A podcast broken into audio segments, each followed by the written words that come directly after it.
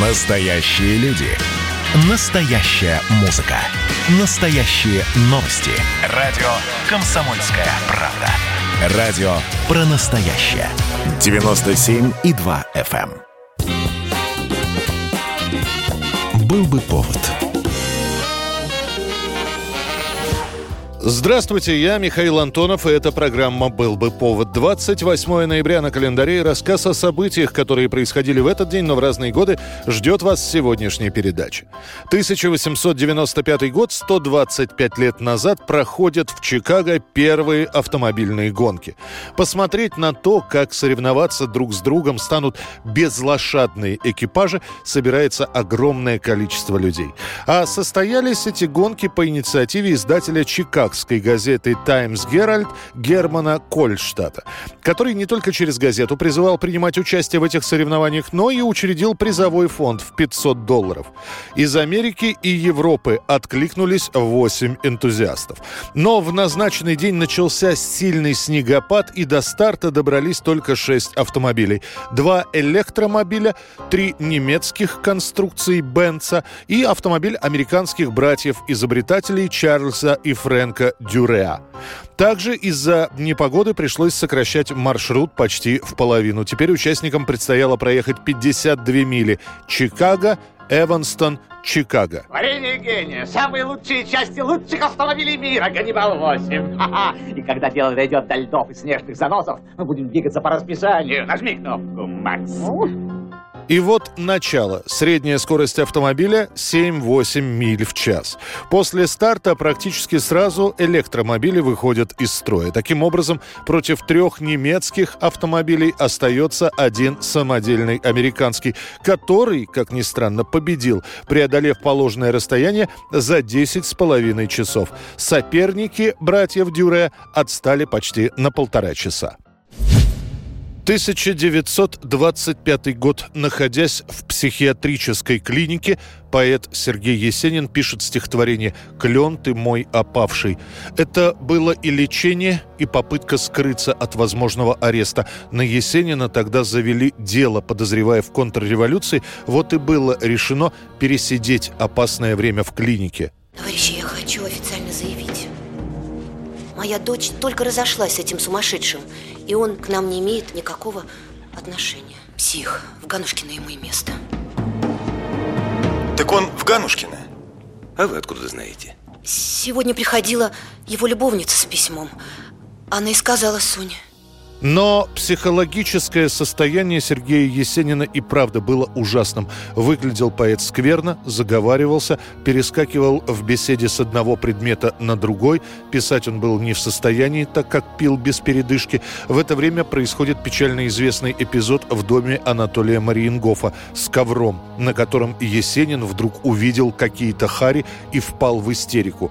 Его, Есенина, наблюдают врачи, замечая то алкогольные психозы, то неврастению, то галлюцинации. Единственное спасение – он снова начинает писать стихи, среди которых и клен. Меньше чем через месяц Есенина не станет, а из клена сделают песню, которая будет неимоверно популярна в народе.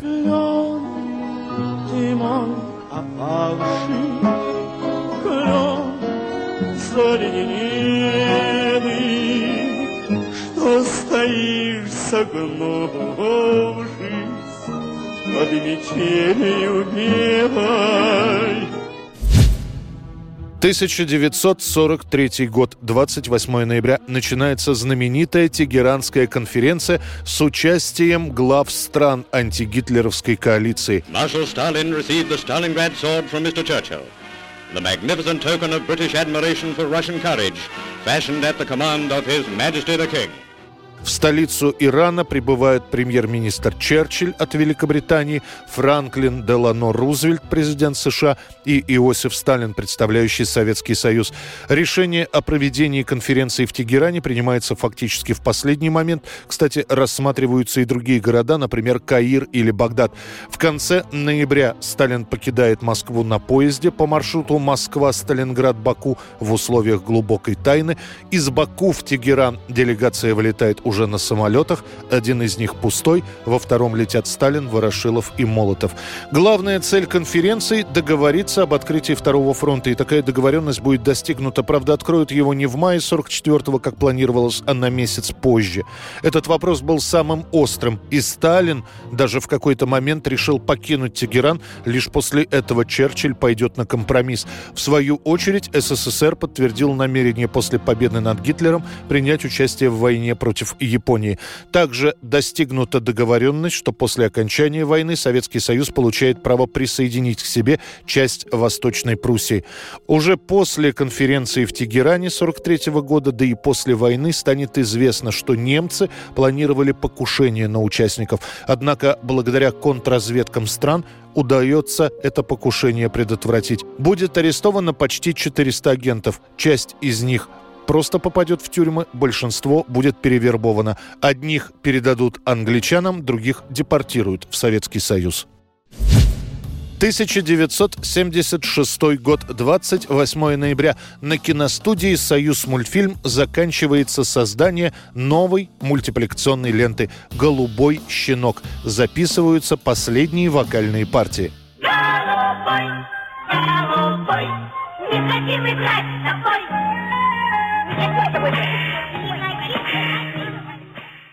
Самое интересное, что это был уже второй мультфильм по сказке венгерского писателя Дюлы Урбана.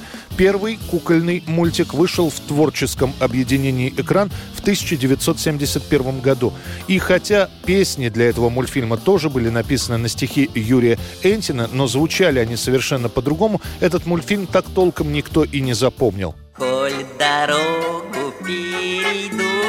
попадете вы в беду.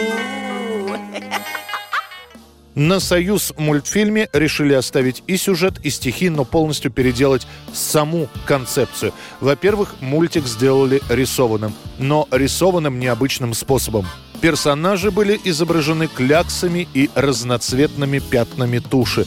А для озвучивания героев пригласили знаменитых и, самое главное, узнаваемых по голосам исполнителей – за «Голубого щенка» поет Алиса Френдлих, за «Пирата» Михаил Боярский, а Андрей Миронов подарил голос «Черному коту». Коль дорогу перейду, попадете вы в беду.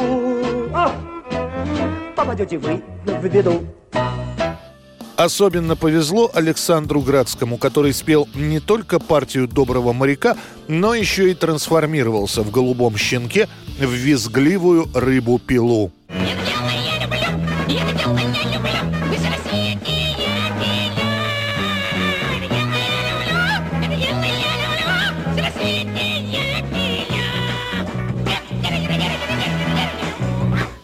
Мультфильм «Голубой щенок» покажут в новогодние праздники 1976 года, и он окажется настолько популярным, что уже через несколько месяцев фирма «Мелодия» выпустит пластинку с песнями из этого мультфильма. Это была программа «Был бы повод» и рассказ о событиях, которые происходили в этот день, но в разные годы. Очередной выпуск завтра. В студии был Михаил Антонов. До встречи. «Был бы повод»